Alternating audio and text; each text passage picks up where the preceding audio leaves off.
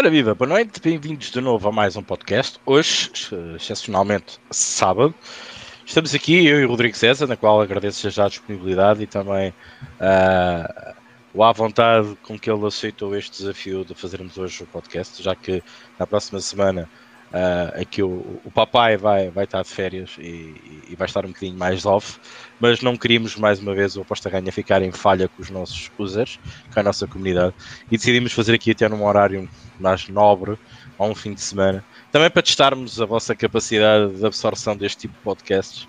Um, e que, obviamente, uh, percebermos se vale a pena, sei lá, pensarmos um dia, investirmos até aqui uh, numa mudança de paradigma nos podcasts. Nós estamos sempre abertos à mudança, desde que para melhor, obviamente, e nada como testar. Hoje é um dia destes, é um exemplo. Uh, já tivemos uns a meio da semana e a meio da tarde. Uh, obviamente que a malta do Brasil, a esta hora, é um bocadinho mais cedo do que é habitual, mas em Portugal é uma hora normal. Está também a jogar o Sporting, obviamente que isto também, já está aqui o Perspectives, também já está a falar nisso, uh, não é sempre uma hora indicada, é um sábado, um sábado de futebol inteiro, desde manhã à noite, e será sempre difícil arranjarmos aqui uma hora engraçada para todos estarmos perto. Provavelmente vamos começar à meia-noite e acabarmos no dia a seguir, mas não tentarmos aqui então fazer uma, uma emissão especial, diferente, uh, para vos compensar, obviamente, da falta que de certeza vos vai fazer na próxima segunda-feira, que uh, eu, pelo menos, não posso estar presente. Por isso, boa noite a todos, boa noite, Rodrigo César. Vou passar desde já a palavra uh, ao Rodrigo, ele também complementar o nosso vasto auditório. E hoje lanço já aqui até o comentário do Luís Costa, que também costuma estar aqui connosco nos podcasts. Um, estatística burra, gosta realmente é um dos artigos que o Rodrigo escreveu um, que uh, mais se aplica, sobretudo no, no atual momento uh, das apostas em que vivemos, onde fala-se muito uh, de modelagem, fala-se muito de estatística, fala-se muito de softwares, fala-se de muita coisa e hoje vamos tentar aqui abordar o tema um, para, para, para dissecar um bocadinho esta, esta ideologia das estatísticas uh, e como o Luís referiu e também é o título do nosso tópico de hoje e do nosso podcast, a estatística burra. Por isso, Rodrigo César, passo a palavra. Boa noite, força. Boa tarde, Henrique, para todo mundo que estiver aí. Principalmente, eu acho que esse daqui, quem vai assistir depois, né? Como você disse, é um horário um pouco habitual o pessoal não está muito acostumado e talvez as pessoas assistam depois dessa emissão, o debate, né? Eu não sei se é um artigo, é mais só uma pequena reflexão sobre os usos que a gente tem visto das estatísticas. É, eu trago um exemplo prático de algo que eu observei na prática, combinado com um jogo de futebol na realidade. Bom, a gente vai falar do artigo aí, mas boa noite. E Vamos para mais um debate aí, tentar esse sábado aí. Sábado não tem como, né? Qualquer hora que a gente fosse fazer, teria futebol, né, Ricardo? Então. Ou é... tinhas o Liverpool Chelsea, ou tinhas Sábado e domingo come... começou 8 e meia, 8 horas da manhã. É aí 8 horas da noite agora vai ter, vai ter, vai ter concorrência, não adianta, né? Não adianta. É verdade. É, então. Não tem como. Então eu, a gente deixa aqui o debate e sempre deixa aberto aqui para quem for participar depois, deixa seu comentário, porque eu sei que tem muita gente que é entusiasta desse tipo de, de, de abordagem assim. Eu diria que eu acho até, só para introduzir, depois eu queria ouvir também você falar um pouquinho do, do, da bomba de ontem, né, com o Cristiano Ronaldo no, no United. Acho que vale um pouquinho a gente falar desse mercado de transferências que bem, bem agitado, não tanto por valores, né, mas pelas pessoas que envolveram. É, eu acho que até uma falta de não, chamar o que as pessoas, o que a maioria está fazendo de abordagem estatística, eu acho que é uma, uma falta de precisão, que não é bem isso que tem sido feito. Né? Você pegar meia dúzia de número lá jogado num live score e é, analisar uma. Né? Não é bem estatística, não é uma abordagem estatística, né? Precisa de convir comigo, né? Mas vamos, vamos, vamos para esse debate aí. Convido todo mundo para ler o artigo, né? Não o artigo. Né? Esse ali é o blog, né? Mas uma, são ideias, né? São umas reflexões. Não tem um super debate, mas eu acho que é um tema interessante que a gente pode até aprofundar. Eu tenho outros temas que eu tenho acompanhado no YouTube brasileiro de apostas que eu acho que também se encaixariam é, no que a gente poderia chamar de estatística burra. Por exemplo, teoria do funil que eu descobri recentemente. Não sei se o Ricardo está familiarizado com a teoria do funil. Rick é louco. Conheço, conheço, conhece conheço, conheço. Te, mas eu conheço, eu conheço a teoria do funil mas a nível de marketing. Não sei a nível de apostas na que se vai então, aplicar. Outra, a gente vai debater ainda sobre isso em outra oportunidade. Mas é isso, Rick. Boa tarde, boa noite. E vamos para mais uma emissão hoje diferente aqui. E vamos ver o que sai. Que, que, que bicho sai disso aí. Ah, boa noite, Rodrigo. Então vamos então dar início um, a, este, a, este, podcast. Boa noite a todos aqueles que já estão aqui também a, a chegar, ao Luís, ao Francisco, também no, no Miga, Perspectives também. Um, Francisco Del Mundo, isto é simples, coloquem, coloquem ali o, o, o, subscrever e assim que nós estivermos no ar, como é óbvio, vocês recebem as notificações para poderem estar presentes. Uh, podemos de vez em quando fazer assim umas surpresas. Nós já tínhamos anunciado uh, no último podcast, provavelmente iríamos aparecer no sábado, uh, mas provavelmente este podcast vai ter mais interesse, provavelmente depois da hora do Sporting. E obviamente também vou acompanhar, já tenho aqui o Family com Sporting, 37 minutos 0 a 0, ok? É, aí, ó. Vai assistir jogo chato desse aí, mano. Pelo amor de Deus. Ah, temos que respeitar o campeão. É o campeão até, até novas ordens, por isso. Uh, e, e, até é uma equipa que está, está a jogar bem, acho que sim. O campeonato português está interessante.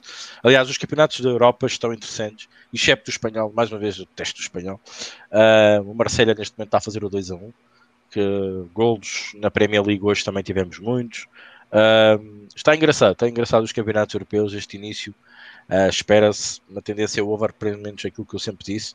Uh, pode ser que sim, pode ser que não, vamos ver. Até mesmo a Liga Nós está um bocadinho mais aberta do que é normal. Bom, o Francisco diz foi assim que cascou com a notificação. Bem, bem-vindo. Bom, eu vou, eu vou lançar aqui um bocadinho e vou chamar aqui a minha razão uh, à parte da modelagem, porque o, o, o próprio Rodrigo uh, fala nisso do artigo. Uh, e muito bem. Ele, ele arranjou um exemplo prático onde onde nenhuma estatística pode precaver ou prever, seja o que for.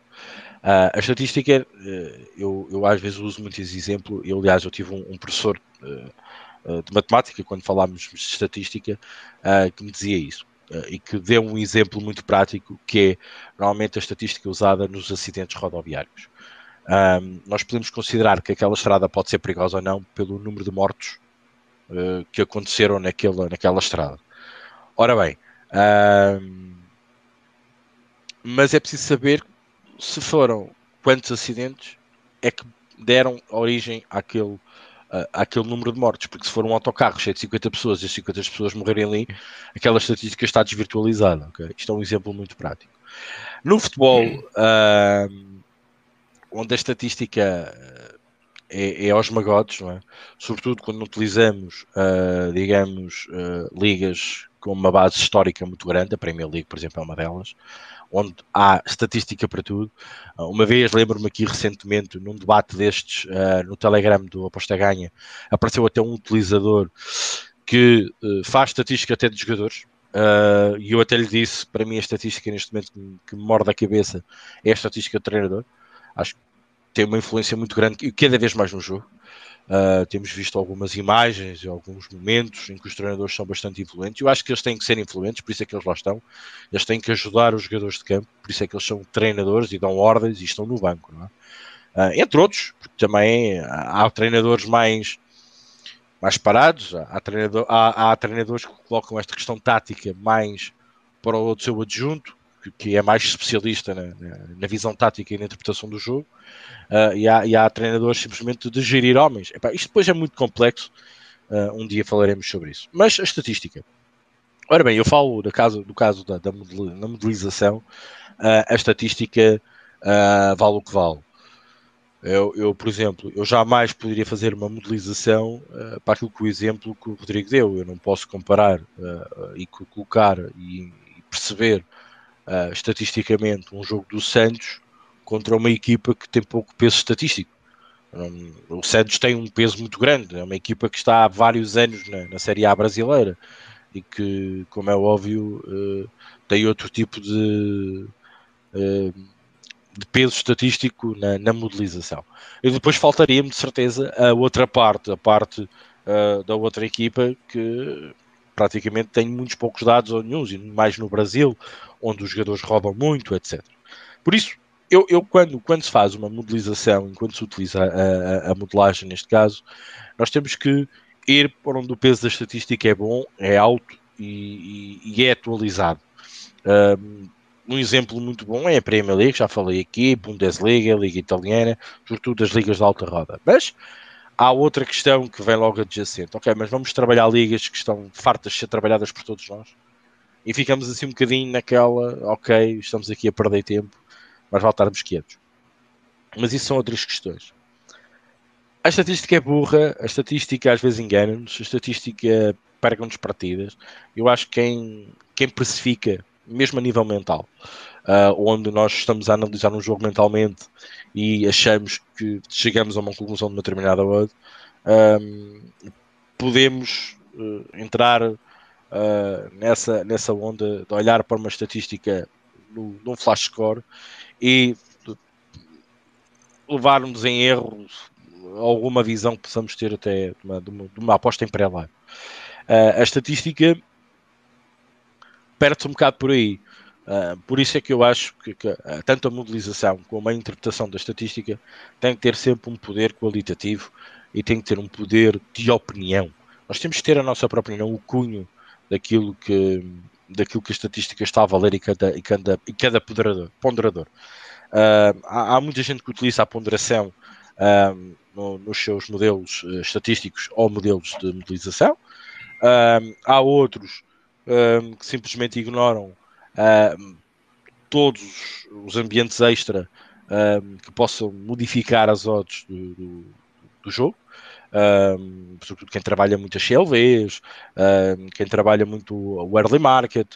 Uh, há muitas maneiras de trabalhar o mercado, não vamos discutir isso aqui, mas uh, numa base estatística há muita gente que tem diversos fatores de ponderação para poder utilizar isso com base com a sua estatística e depois proceder à sua aposta. A estatística é burra a maior parte das vezes porque ela não, ela não consegue interpretar uh, na realidade uh, as coisas. Uh, eu dou outro exemplo, um, mais até batendo um bocadinho nos power rankings, porque aí então é, ela, ela bate clara como à noite. Por exemplo, vamos imaginar que no sorteio do Campeonato Português, por exemplo, o Aroca, das, das primeiras cinco jornadas, joga com os principais clubes de, de, de candidatos ao título. É óbvio que aquela equipa, a nível de power ranking, vai cair vai ser das piores equipas. Apanhou o Benfica, apanhou o Sporting, apanhou o Porto, apanhou um Braga, apanhou um Boa Vista, apanhou, apanhou grandes equipas. E obviamente que até a nível de power ranking, a nível estatístico, aquela equipa cai por aí abaixo. Nós não conseguimos perceber, estatisticamente, quanto é que aquela equipa vale. Uh, porque, pá, não conseguiu até contra o Benfica, contra um Sporting, contra um Porto, aquela equipa tem mais dificuldades em explanar o seu jogo. Posse de bola, remates, questões de cantos, uh, como é que ela faz a sua transição normal de defesa-ataque, porque quando se joga no, com Porto ou com Benfica, é normal que se explore, explore o contra-ataque, porque normalmente está-se a defender mais tempo do que, do, com posse de bola ou a pensar no setor ofensivo. Uh, todos estes pormenores têm que ser quantificados numa base estatística real e muito atualizado. Eu acho que a, estatística perde-se logo a partir do momento que não esteja atualizada. Porque a partir do momento que não esteja atualizada, nós podemos estar a cair num erro e nesse erro conduzir-nos muito facilmente a uma viés cognitiva nas apostas. É muito fácil passarmos do 8 para o 80. E claro, colocarmos uma stake e correndo o risco de a perder. Um, eu não vou alongar muito mais, até vou largar a discussão, porque vou passar neste caso, para o pai do menino, foi o Rodrigo que escreveu este artigo. Uh, obviamente que ele vai tocar aqui mais uns pontos que ele defende muito bem, e quero que seja ele a falar, porque foi ele que escreveu o artigo. E depois vamos bater aqui bola, e desde já também pedi a vocês que falassem um bocadinho também sobre isto, sobre, sobre a estatística burra, digamos que é uma falácia uh, da estatística, né? porque a maior parte das vezes as estatísticas não nos diz tudo e até nos pode dizer tudo, mas também temos que saber interpretá-la da melhor maneira. Por isso, Rodrigo, pai do menino és o artigo. Uh, passava-te a bola e vamos, vamos batendo bola um com o outro aqui na, nessa discussão, porque isto acho que tem pano para mangas e provavelmente a gente nunca mais se calava de falar, de falar nisto. Rodrigo. Bom, a primeira coisa eu acho que a destacar é que assim, não é um libelo contra o uso de estatística, nem uma crítica direta à abordagem estatísticas nas apostas, tá? Não é isso que eu estou falando no artigo. É... Eu pego um exemplo prático de uma coisa que eu testemunhei sobre uma produção estatística sobre uma partida e tento demonstrar que a grande maioria das estatísticas produzidas por casos de apostas ou por esses agora institutos tem um nível de superficialidade que pode levar o apostador para a indução de um erro. Por quê? Vou começar pelo caso, né? Lá eu tenho o causo, né? O que que e, Ricardo, só você não precisava ter nenhuma modelagem estatística da Juazeirense. O erro primário foi na avaliação de um jogador do Santos. A Juazeirense não tem nada a ver com a história. É, o que, que aconteceu? O Santos jogou com a Juazeirense pela Copa do Brasil. Juazeirense é um time da Série D. Mas só para esclarecer este ponto. Eu, por exemplo, eu nunca modelizava esse jogo. Por, por causa só da equipa que, tens, que acabaste de falar. Porquê? Porque eu, eu, no meu modelo, eu no meu modelo não tenho, não tenho uh, um poder grande sobre essa equipa. É uma equipa taça do Brasil, não é? Não é uma equipa. Isso, isso. É uma equipa com provavelmente. Da Série D. Da Série D. Da série quarta, D. Seria a quarta divisão. Exatamente. Comparando aqui com o nosso CNS neste momento em Portugal, exemplo, já cá, já cá hoje a Liga 3 a decorrer neste momento. Eu, eu, não, eu não iria modelar jamais um jogo desses. Aí era logo o primeiro número um.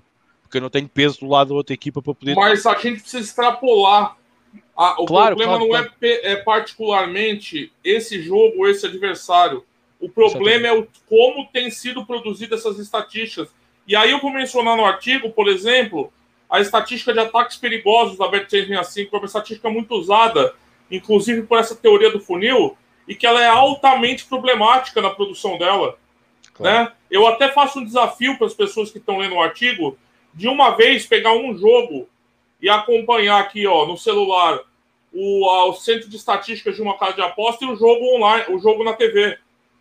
Você vai ver que tem uma deformação da realidade muito grande nessa apropriação. Não teria problema nenhum ter uma apropriação da deformada da realidade. Nenhuma reprodução da realidade é perfeita, concorda, Rick? Sempre se perde alguma coisa. O problema é que a grande maioria dos apostadores tem usado esse tipo de estatística para fazer suas apostas. Isso é errado, claro. Eu até menciono você no artigo. Não sei se você chegou a esse trecho. Eu vi. É... Você tem um modelo, você tem variáveis de controle. Provavelmente você não vai ser induzido ao erro por causa de uma estatística mal feita. Porque você tem outras instâncias para cercar ela e perceber que talvez ela esteja com problema e as outras acabem compensando isso. Mas quantas pessoas fazem isso? Sejamos honestos, Ricardo. Tá. Ninguém faz. É, eu até falo, é 0,001 dos apostadores que fazem isso. Então vamos lá, vamos voltar ao caso. Vamos voltar ao caso. Não é esse o problema é, no Miga. Depois você vê o artigo. O Santos está jogando com esse time, tá? O, tá... o meu problema aqui são os critérios de recorte da realidade. Esqueçam o campeonato. Esqueçam o campeonato. É, vamos lá. O Santos está jogando com esse time da Série D. Um jogo complicado, tá? Um jogo que o Santos está mal, o Santos não está bem. É, os jogos do Santos têm sido né, muito ruins. Né? E isso tem sido uma constante. Então, mesmo jogando com um time da Série B, é, da Série D, não seria uma vamos dizer que não seria uma, uma, uma brincadeira para o Santos, tá? Só essa questão, só para só atualizar aqui. o que, que acontece então? O jogo vai acontecendo, o Santos acaba ganhando o jogo de 4 a 0 tá? Tá no artigo lá, quem quiser ver direitinho. Tem até o, a nota deformada. Quem produz essas notas é, são sites que antigamente eram de estatística, mas atualmente eles estão querendo morder o mercado de apostas esportivas e tem tentado produzir algumas estatísticas direcionadas para os apostadores, tá? Então, só para esclarecer. Eles escolhem o melhor jogador em campo. O melhor jogador em campo foi o zagueiro Luiz Felipe. Teve nota de 8.8. E aí você entra lá no artigo, né? Você vai ter, eu coloco todas as. Ele fez duas assistências. Até falo no artigo que está errado isso, não foram duas assistências, foi uma. Deu 82 de 90 passes certos, 91% de acerto, dois passes decisivos, uma grande chance criada, quatro desarmes, duas interceptações, zero dribles sofridos, 8 de 10 duelos ganhos. Nota final 8.8, melhor em campo desse jogo. O Santos ganhou de 4 a 0. Você pensa, né? Então, temos aqui o novo, né? Novo Luiz Pereira. Novo Luiz Pereira. Então, o que acontece? Não é bem isso que aconteceu. Eu assisti o jogo. Esse zagueiro entregou duas bolas que o goleiro tem que fazer dois milagres. É tipo que a gente chama jogada de 10 para 10.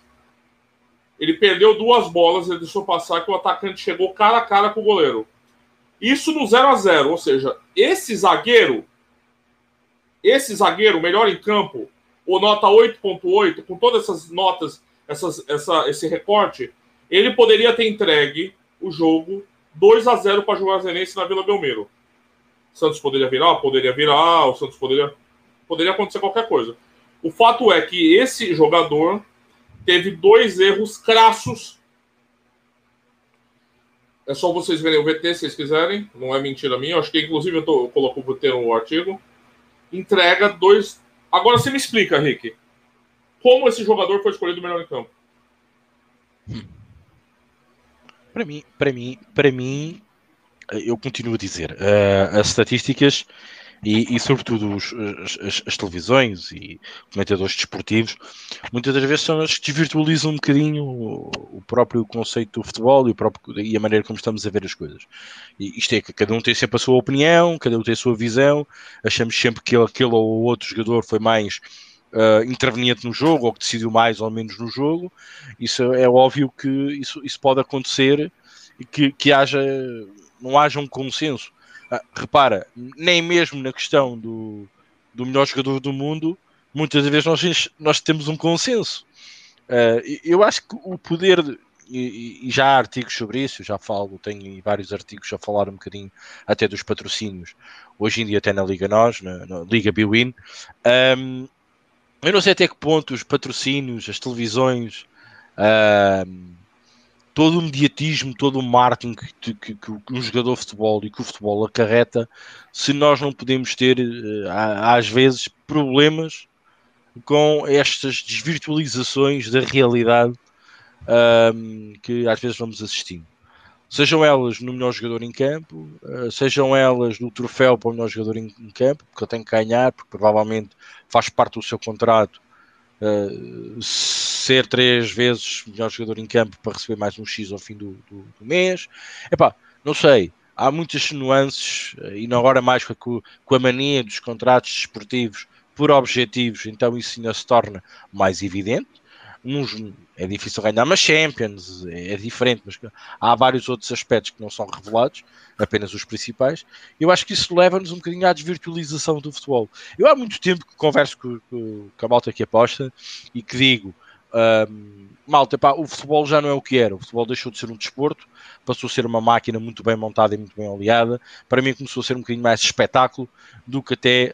Um, o futebol e o desporto por si só. Se a gente quiser ver futebol, vamos, se queremos saber quem é o homem do jogo, por um jornalista que lá estava, do, do, do, do jornal uh, que, que, que, estava a acompanhar o jogo, sobretudo aquele jornal, não um jornal distrital ou regional até, provavelmente será mais coerente e poderemos até uma wisdom of the ground à boca da, da saída do jogo, perguntarmos a todos quem foi o melhor jogador para eles em campo, provavelmente o jornalista vai acertar ou tem uma grande probabilidade de acertar. Não da parte da televisão, porque se nós ligarmos para vários canais, uh, uns dizem que é A, outros dizem que é B, outros dizem que é C. Obviamente, quem manda na liga são eles que decidem, são eles que vão verificar essas métricas e que podem uh, conduzir para um determinado nome uh, de um jogador em campo. Eu, sinceramente, uh, não, não, não consigo perceber como é que, mesmo as ligas que, que se serem transparentes, puxam muito para os galões do, da verdade esportiva, blá blá blá blá blá, de repente deixam-se envolver por este tipo de coisas. Muito provavelmente uh, quem atribuiu o, o, melhor jogador em campo foi alguém que achou que o gajo realmente devia, devia ser, esqueceu-se perfeitamente desses lances que tu referiste. como há outros, por exemplo, há, há jogadores que marcam os gols cruciais que fazem mudar um resultado ou aos jogadores que até nem marcaram um gol importante, mas que arrecadaram a equipa e andaram com a equipa às costas durante 70, 80 minutos, 90 minutos às vezes, e que foram eles o motor para que o resultado daquela equipa tenha sido outro.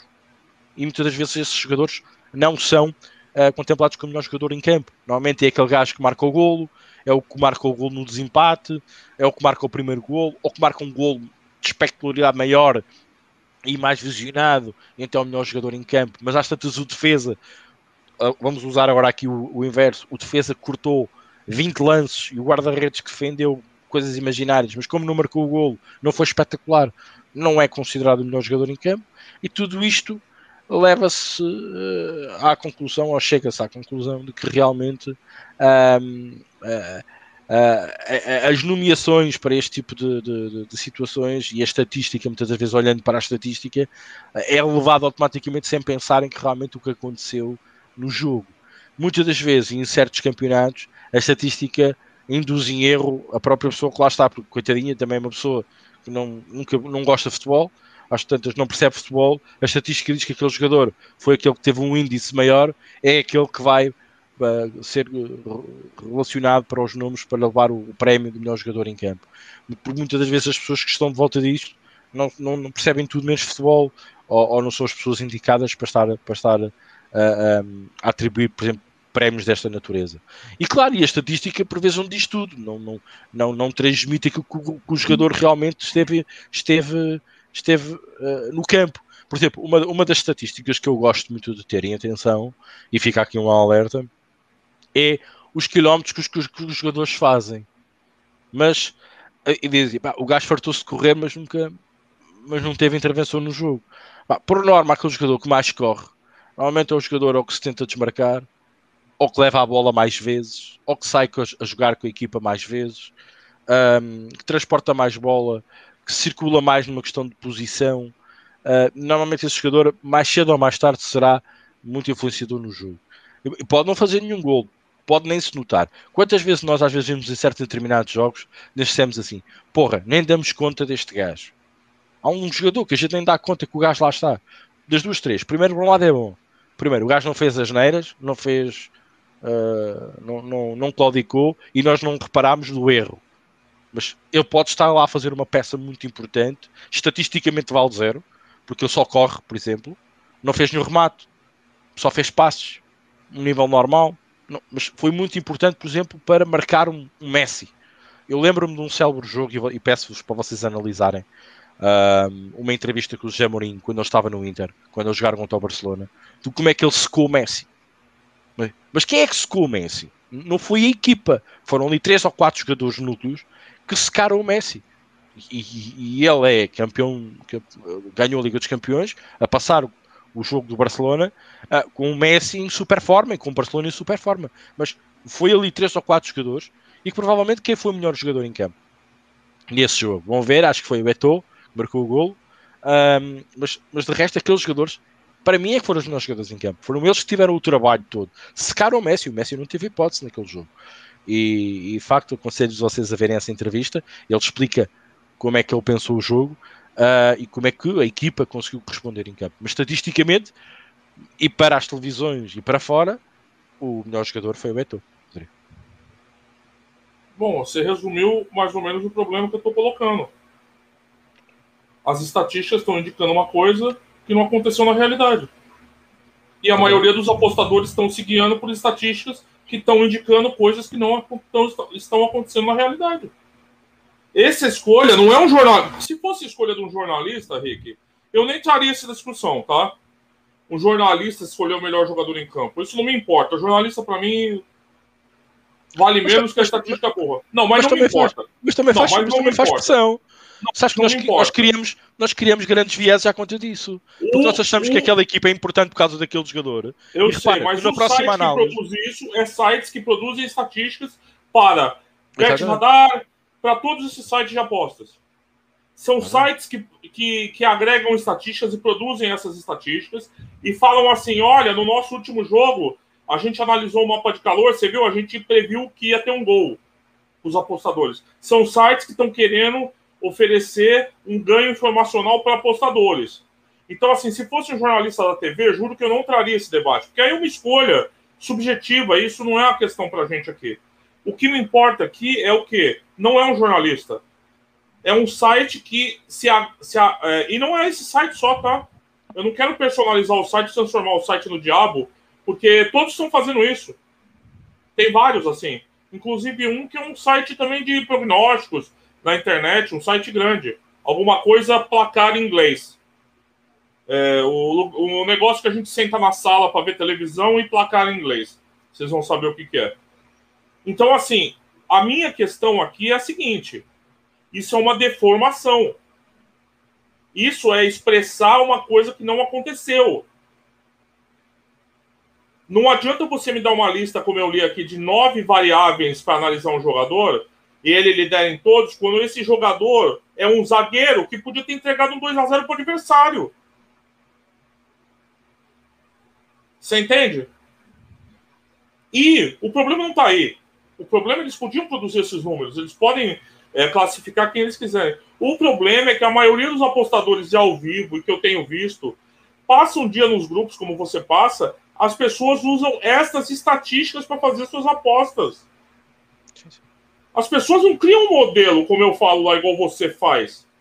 Tá no artigo, eu falei. Ah, tem gente que vai falar, né, Rodrigo, mas isso é estatística primária, eu tenho um modelo criado. É verdade, eu falo, gente como o Ricardo realmente tem. Mas quantos são? Quantos tem? A maioria seguia por essas estatísticas. Como o RG fala aqui, depois eu vou ler os comentários, estatísticas como ataques perigosos e remates à baliza. Tem fórmulas de, de, de vídeos no YouTube mais vistos de apostas do último ano em que o método do que o cara propõe é utilizar esse tipo de estatísticas como expressão da realidade sem nenhum espírito de crítico de como elas são produzidas. Ninguém sabe como se produziu. Como se produziu uma estatística com melhor em campo quando esse cara quase entregou o jogo. Eu até comento depois que, Ricardo, uma frase que a gente está cansado de ver nos grupos. Meu Deus, o time estava massacrando. 50 ataques perigosos contra 3. 10 remates a baliza contra 2 e está 1 a 0 para adversário. Como isso pode acontecer? Pode. Pode porque não é o que está acontecendo. Não é o que está acontecendo. As pessoas olham esses números e imaginam que está jogando Barcelona contra Juazeirense. E está um massacre. Barcelona não serve mais como exemplo, desculpa. Peguem um, peguem um time forte. É, Manchester City contra Juazeirense quando esses números não estão expressando nada. E as pessoas fazem suas apostas, seja para cantos, seja para gols, seja para vitória, seja para tudo. Esse, esse ponto particular que eu que eu quero abordar, né? Eu, eu, eu, acho, eu acho sinceramente os, os apostadores neste momento, eh, eu acho que andam um bocadinho sem norte. Uh, sinceramente, eu acho que os apostadores, os apostadores online, até vou chamar assim, os apostadores online é um bocadinho sem norte. Uh, tudo serve, tudo é desculpa. Uh, é desculpa para um lado e para um desculpa para o outro. Uh, tudo serve para apostar. Hoje é cantos, amanhã é lançamentos livres, amanhã é golos, amanhã é handicaps. os, os, apostadores andam um bocadinho sem norte. Andam, não, uh, os apostadores, com a sede tão, tão grande que têm, que têm que ser ganhadores. Eles esquecem-se que há um processo e há um meio onde a gente se identifica. E é óbvio que um, tudo serve como indicador para chegar a uma possível pauta, ou uma, uma questão possível chegar a uma aposta que tenha que ser ganha. Então, remates, remates à baliza, fala-se remates à baliza. Nós temos um artigo do Luís que fala disso. Um, uh, posse de bola. Uh, Barcelona tinha imensa posse de bola, não quero dizer que podia fazer 6 golos, 7 golos, 10 golos. Fazia um, dois, mas tinha posse de bola. Oh, o City. Henrique, só te interromper, o Santos, que está usando como exemplo no Sim. artigo, Sim. termina todo o jogo com mais de 65% de posse de bola. É um time miserável. Exatamente. Pode continuar, desculpa. Não, não, mas esses exemplos é bom que as pessoas percebam. Às vezes aquilo que nós estamos a ver, estatisticamente, está errado. Para já, o fornecimento dessa estatística pode estar errada. Temos que pôr em causa. Eu, eu nunca confio no que aquilo que a casa de, de apostas me está a mostrar. Isso ponto número um. Eu prefiro ver noutro site de, de estatística que eu use e que acho mais fidedigna, porque há sempre aquela questão: está a atacar ou está a atacar e o ataque é perigoso? É ou não é perigoso? É, eu não posso fundamentar único exclusivamente naquilo que as casas de apostas me dizem a nível estatístico, ou então um, um site estatístico para isso. Um, nós temos que nós temos que assentar um bocadinho que as apostas que fazemos é um bocadinho mais do que isso. Eu sei que é difícil pensar em muitos fatores ao mesmo tempo e decidir por um único linha de pensamento e, que vai dar uma stake, que vai dar uma aposta a seguir. É difícil fazer isso. Eu sei que é muito difícil. Um, mas às vezes a estatística uh, e aquilo que nos querem meter pelos olhos adentro é, é aquilo que muitas vezes ou não queremos ver ou até aceitamos com facilidade. Porque nós já temos uma ideia pré-concebida daquele jogo. Ou porque estamos a ver o jogo, por exemplo. Vamos imaginar quantas vezes a equipa que está a massacrar, o Rodrigo deu este exemplo, leva um gol num contra-ataque. Quantas é que não acontece? Quantas vezes, vocês façam este exercício, quantas vezes o, o, o super favorito não começa o jogo a perder?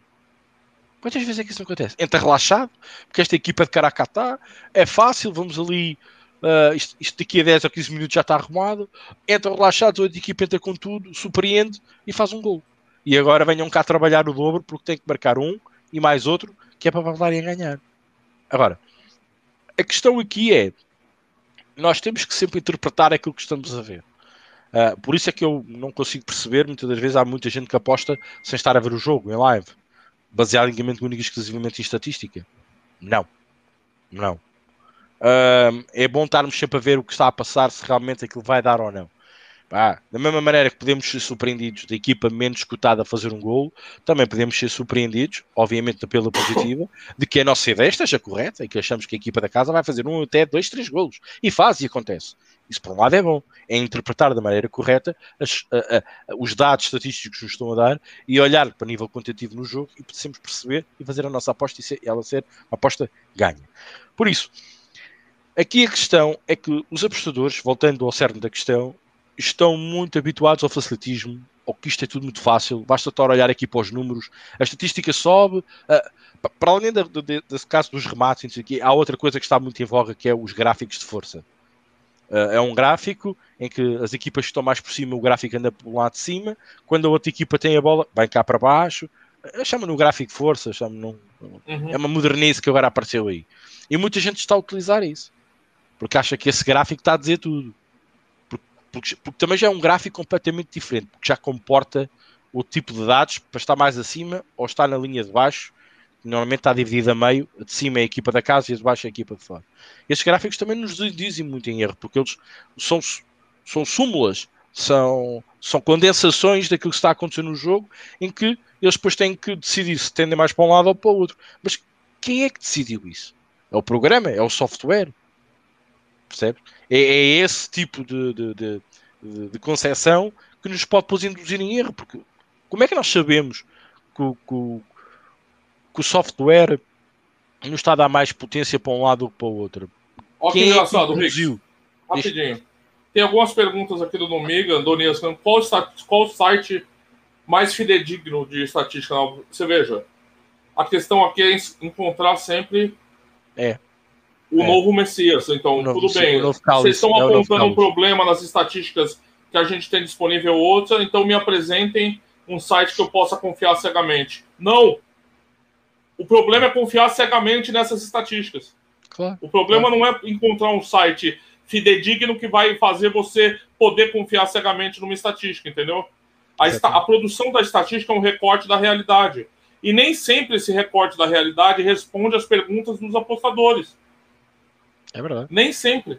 Desculpa, Rick, só quis não, não, ilustrar... Não, falaste uma coisa muito importante, porque lá está a preocupação do Numig e também do uh, Adonias Campelo também faz essa questão, vale a pena confiar. Não é uma questão de confiança. Aquilo, a estatística é meramente informativa. É informação. E nós temos que saber trabalhar e uh, desmembrar aquilo que nós estamos a. a, a Hoje, nas apostas, elas geraram profissão de fé.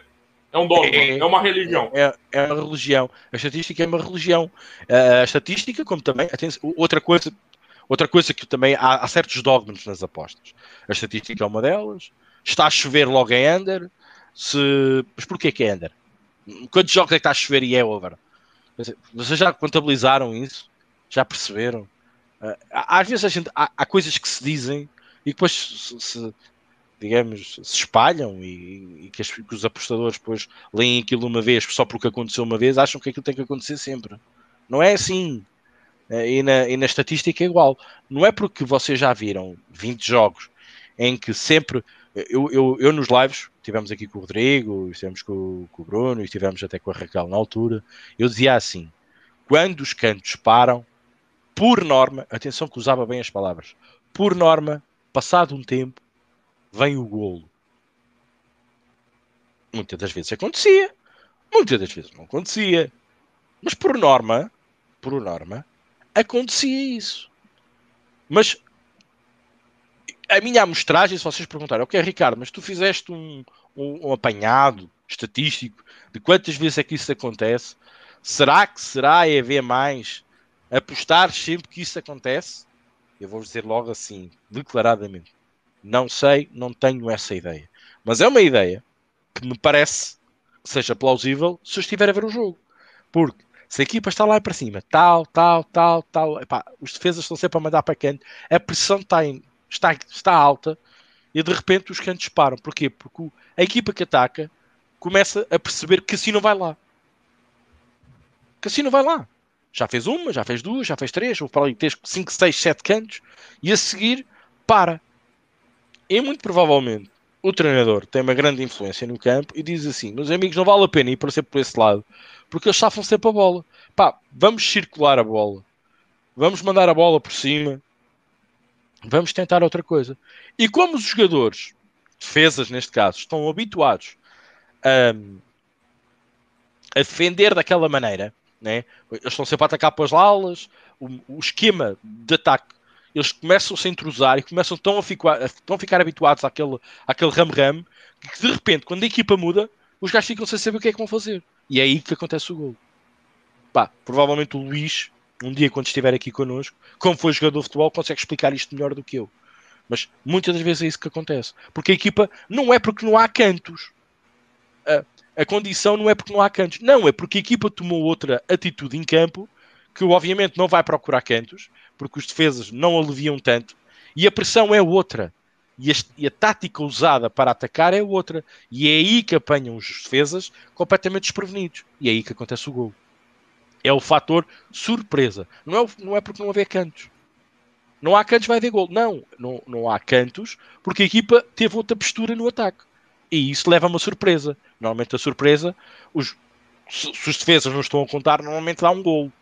Se, se, se os atacantes, se o guarda-redes não defender, se, se, se, se, se, ok?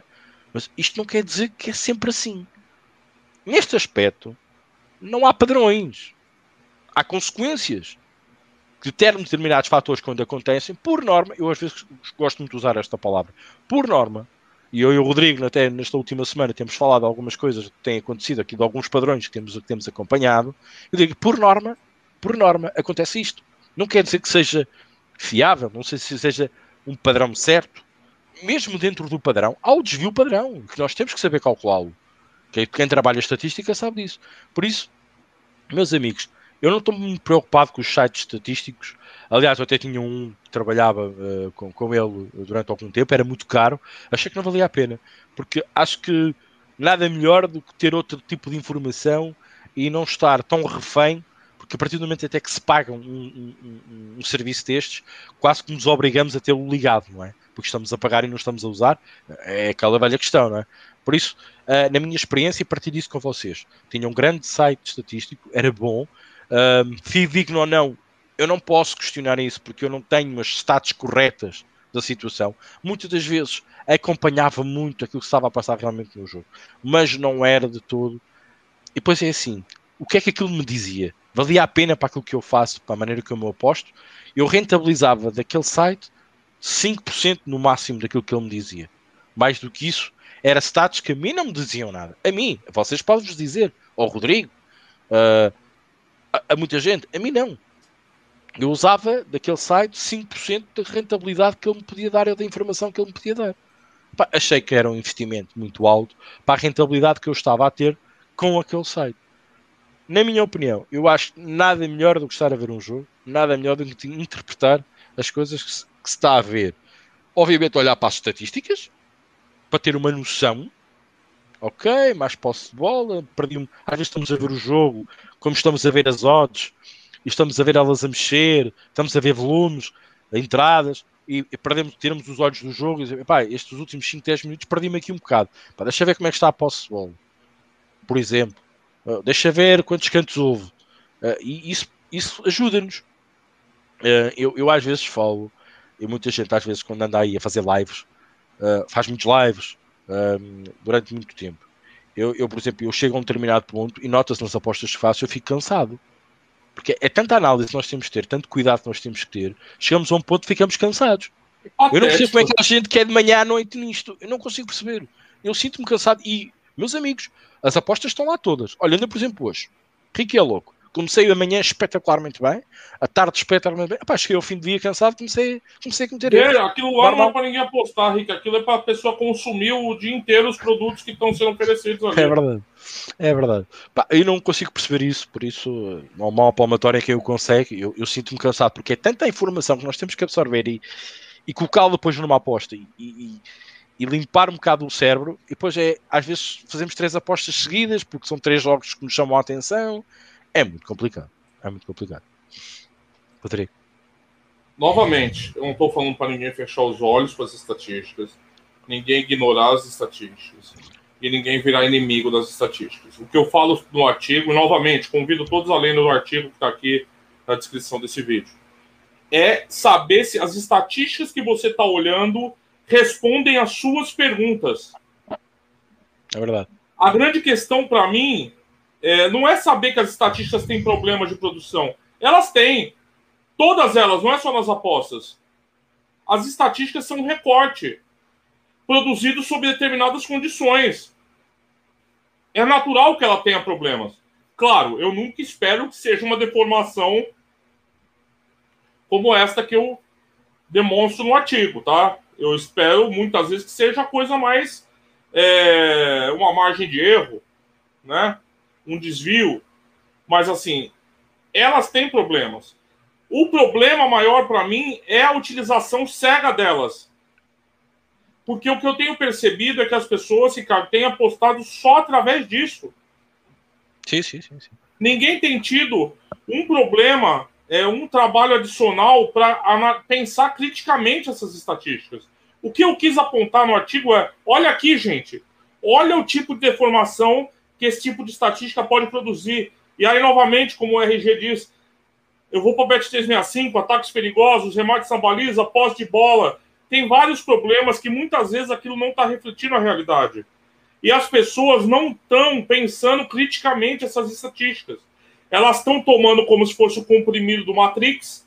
Ó, toma a verdade aqui, a verdade aqui, como se fosse uma fé, um dogma uma verdade absoluta. Aí a coisa dá errado e a pessoa fala: Meu Deus, como está errado isso? Se aquela estatística dizia isso. Não, ela não dizia. Você fez a pergunta para ela e ela te respondeu errado. Porque não era para ela responder aquilo para você. Então aqui não é um libelo contra as estatísticas, longe disso. É um libelo contra a utilização que está sendo feita.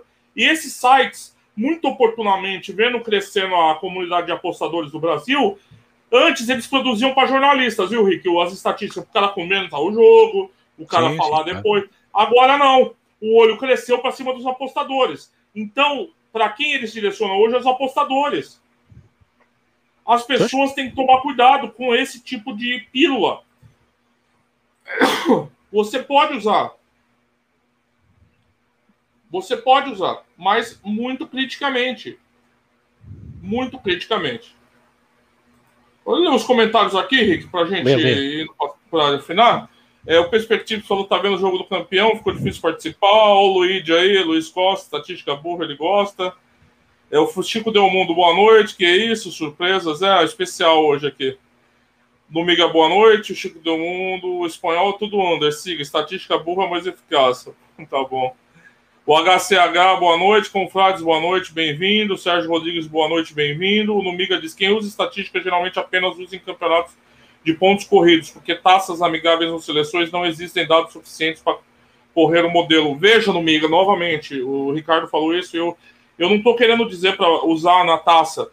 O exemplo da traça que eu trouxe foi somente para mostrar para vocês que um site de estatísticas, analisando um jogo, conseguiu produzir uma estatística totalmente deformada. Então chega a pessoa, vai lá no site de estatística, vai analisar o próximo jogo do Santos. Como é que o Santos jogou o último jogo? Ok, vou lá ver como é que foi o último jogo. Contra a Juazeirense. Ah, o melhor em campo Luiz Felipe.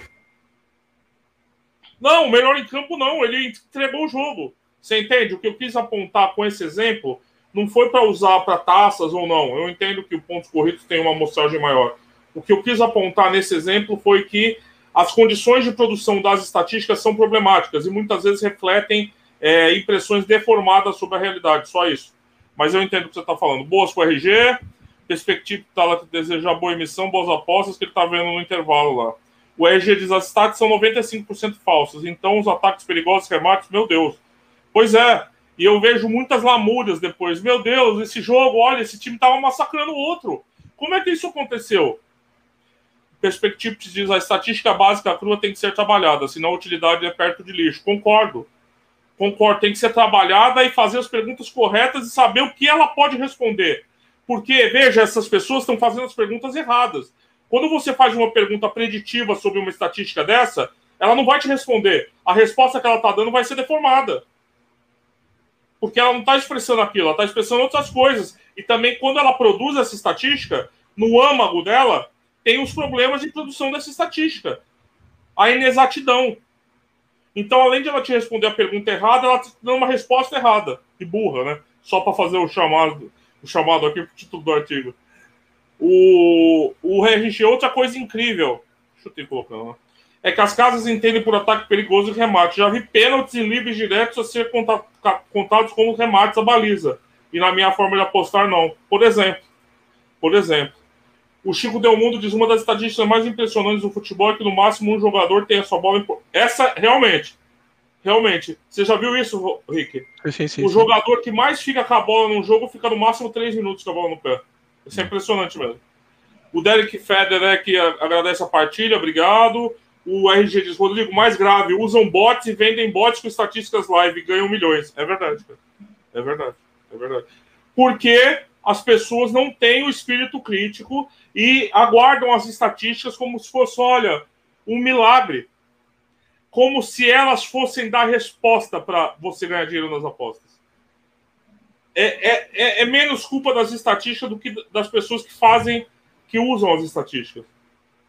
Porque elas, todo mundo está à espera do milagre nas apostas. E aqui, rapidinho, entrando naquilo que a gente fala sempre: cursos, chips, vendedores de chips, todo mundo está sempre à espera do milagre.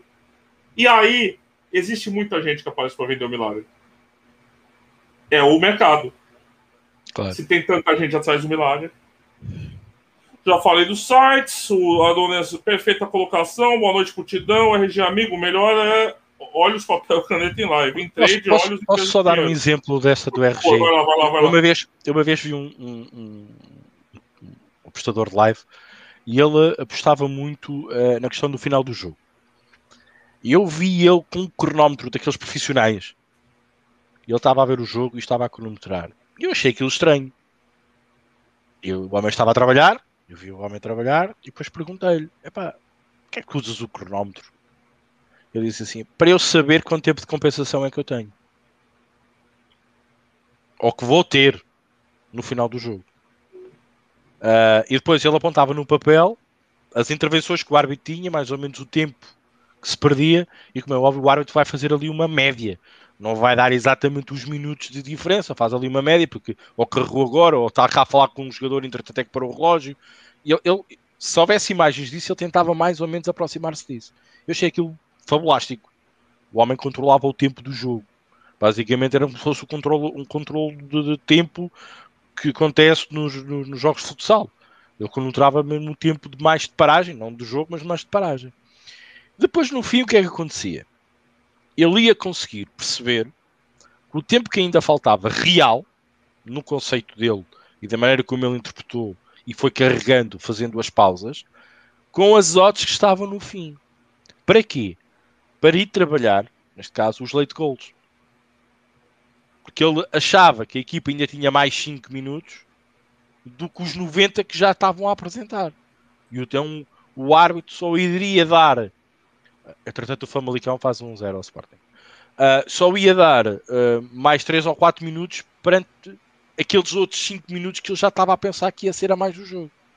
E que nós provavelmente também ficamos naquela, estamos já não devia ter acabado.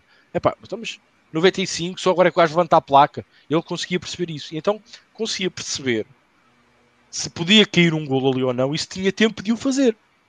Ele dava-se esse trabalho. Isto é um pormenor que essa pessoa fazia e que eu achei curiosíssimo. E ele trabalhava aquilo muito bem, sobretudo para trabalhar os late goals. E eu acredito, daqueles grupos, grupinhos e grupolas que trabalham os late goals, nenhum faz isto. E é extremamente importante saber quanto tempo mesmo real temos no fim do jogo. Claro, sabendo que quem controla é o árbitro. Pois a gente sabe muitas das vezes, às vezes falta dois minutos e o árbitro decide acabar o jogo. Contra aí batatas, a gente não pode fazer nada. Mas isso é uma situação decorrente do jogo. Como se houver um vermelho e há um zururu e o jogo nem sequer acaba. Isso também acontece, não é? Pronto, mas temos que perceber isso. Desculpa, Rodrigo, era só para dar um exemplo não, tá, que, eu vi. Ao vivo. O Dominga faz uma distinção importante. No live você tem dois tipos de estatística, objetiva e subjetiva. Como é o problema que está na subjetiva, como é que o remate perigoso é um ataque perigoso na objetiva não há como haver enganos. Existem 10 cantos, não são 9 nem 11. Mas às vezes há erros. Não, é, aí, é um erro de, aí é um erro de direito, né? Mas eu entendi o que ele disse, que é uma questão subjetiva. Mas também né? há erros, às vezes, mas é. também há erros. A, a, questão é como você também vai derivar né, das objetivas também, né, Amiga? Mas é outra questão. Aqui tem uma, o cara puxando teu pé aqui, Rick, aí, ó. É. Não acredito que o Ricardo, nas 22 entradas. Teu fã, ó. Sabe até quantas entradas você fez hoje. Tá, Quantas então, entradas você partilhou hoje no Telegram e estivesse a ver os jogos? Eu, eu, uma vez partilhei a minha tela num jogo francês a ver quatro jogos ao mesmo tempo. Só que o João não devia estar cá nessa altura. Até não cego agora, não estou vendo nada agora. E se ele reparar, o João já que seguiu as 22 tipos, provavelmente certeza ganhou dinheiro hoje, um, consegue perceber que eu normalmente dou 3 entradas no máximo. Espero que elas aconteçam, só que depois dou outras 3. Ok? Calma, tudo isto tem um timing, há um line time durante as apostas, ok, João? Só para perceberes como é que eu faço. Mas um dia eu partilho lá a minha tela para tu veres como é que eu faço, como é que vejo os jogos. Eu tenho dois monitores, ok? E, e grandes que dá para, para dividir bem a tela. O que vocês, eu te dou a pergunta: vocês acharam das estatísticas do jogo do City foram fiéis à realidade do jogo? Não acompanhei o jogo nem as estatísticas, te dou, vou ser sincero com você. Também não. Ou, agora outra pergunta: o que leva uma estatística a não ser fiel à realidade do jogo se elas são produzidas a partir do jogo? Veja, é um recorte do jogo, né, Tidan? O jogo é um, é um evento agregado com diversas variáveis acontecendo ao mesmo tempo.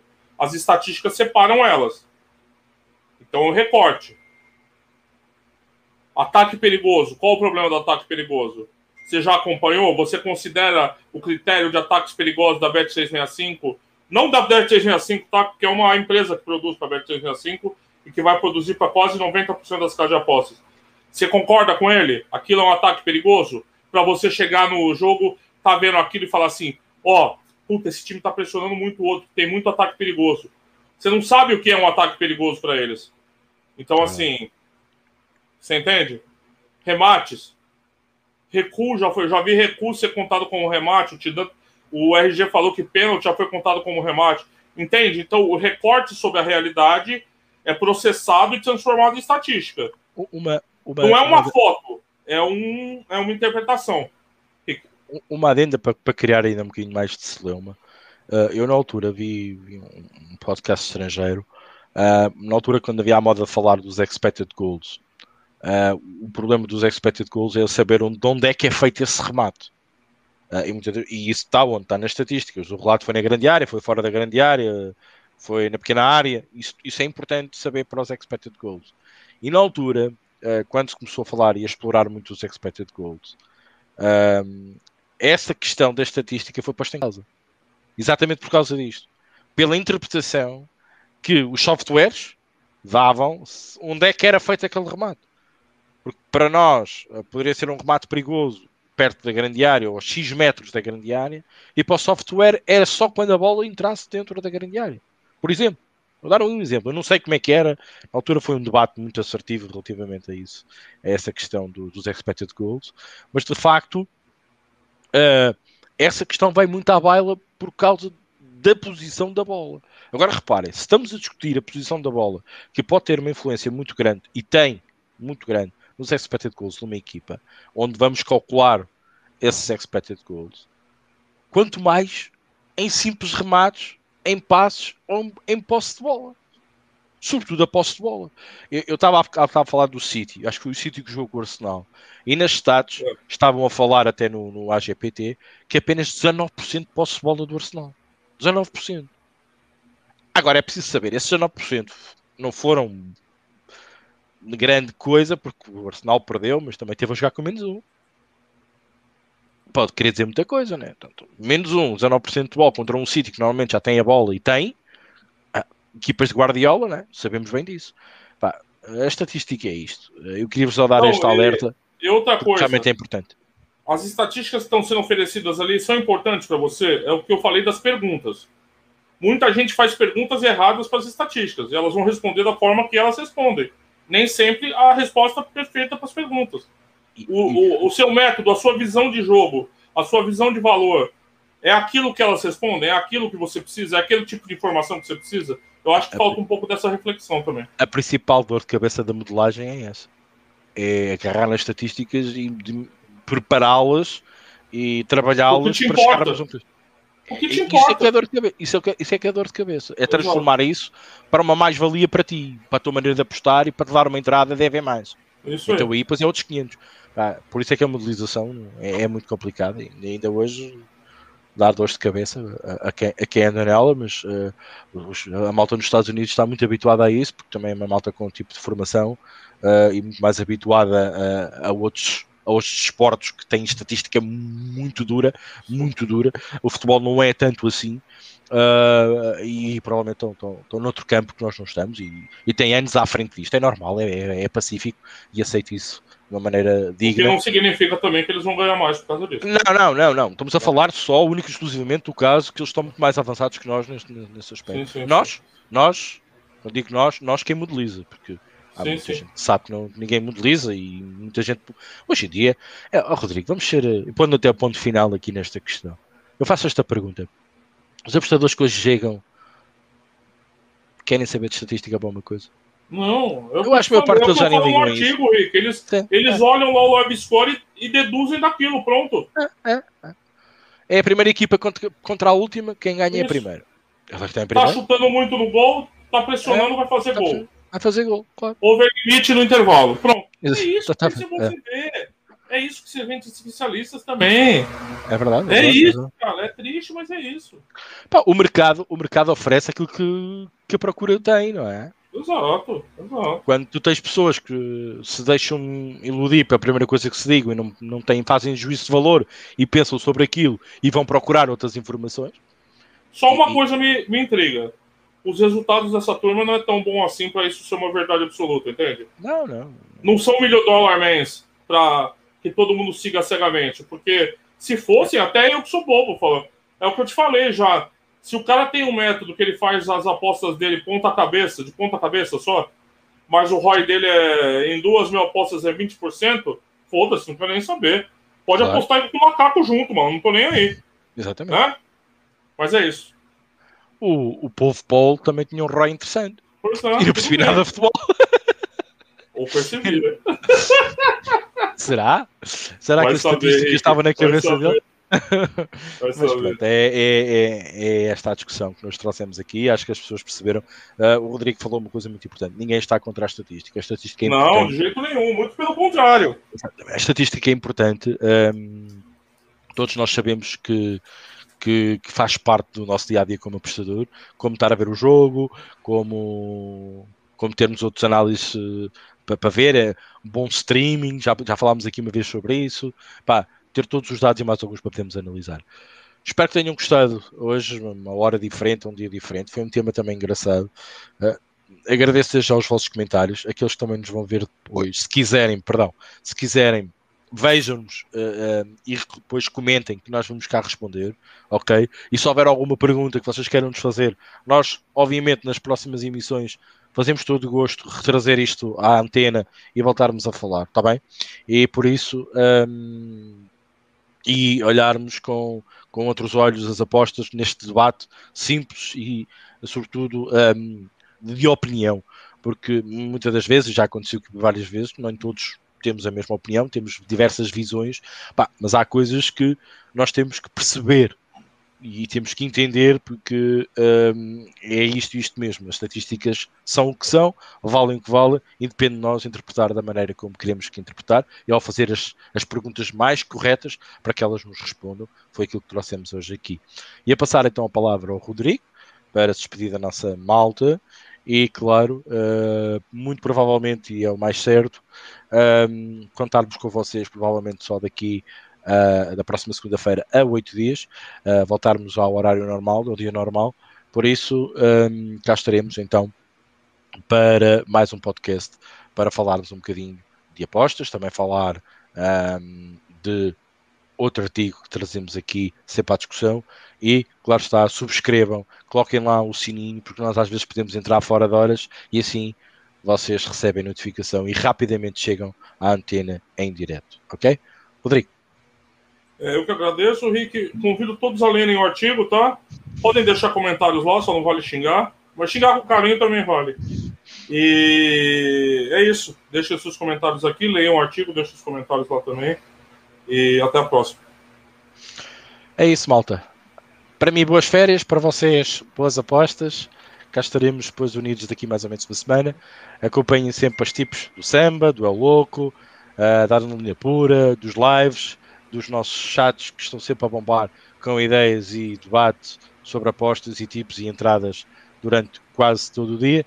Por isso, mais motivos para estarem connosco e, claro, aproveitem, comentem, metam like no canal um, e, sobretudo, neste, neste programa que é muito pensado em vocês. E desde já, obrigado por todos aqueles que escreveram aqui e deram a sua opinião. E nós, como sempre fazemos, falamos aquilo que vocês escrevem, muitas vezes até aparece em rodapé, para que os outros também vejam. Por isso, da minha parte é tudo. Obrigado, Rodrigo, outra vez, mais uma vez, pela disponibilidade de estar aqui hoje, fora de horas, a um sábado. Boas apostas, bom fim de semana. Um abraço e até à próxima emissão.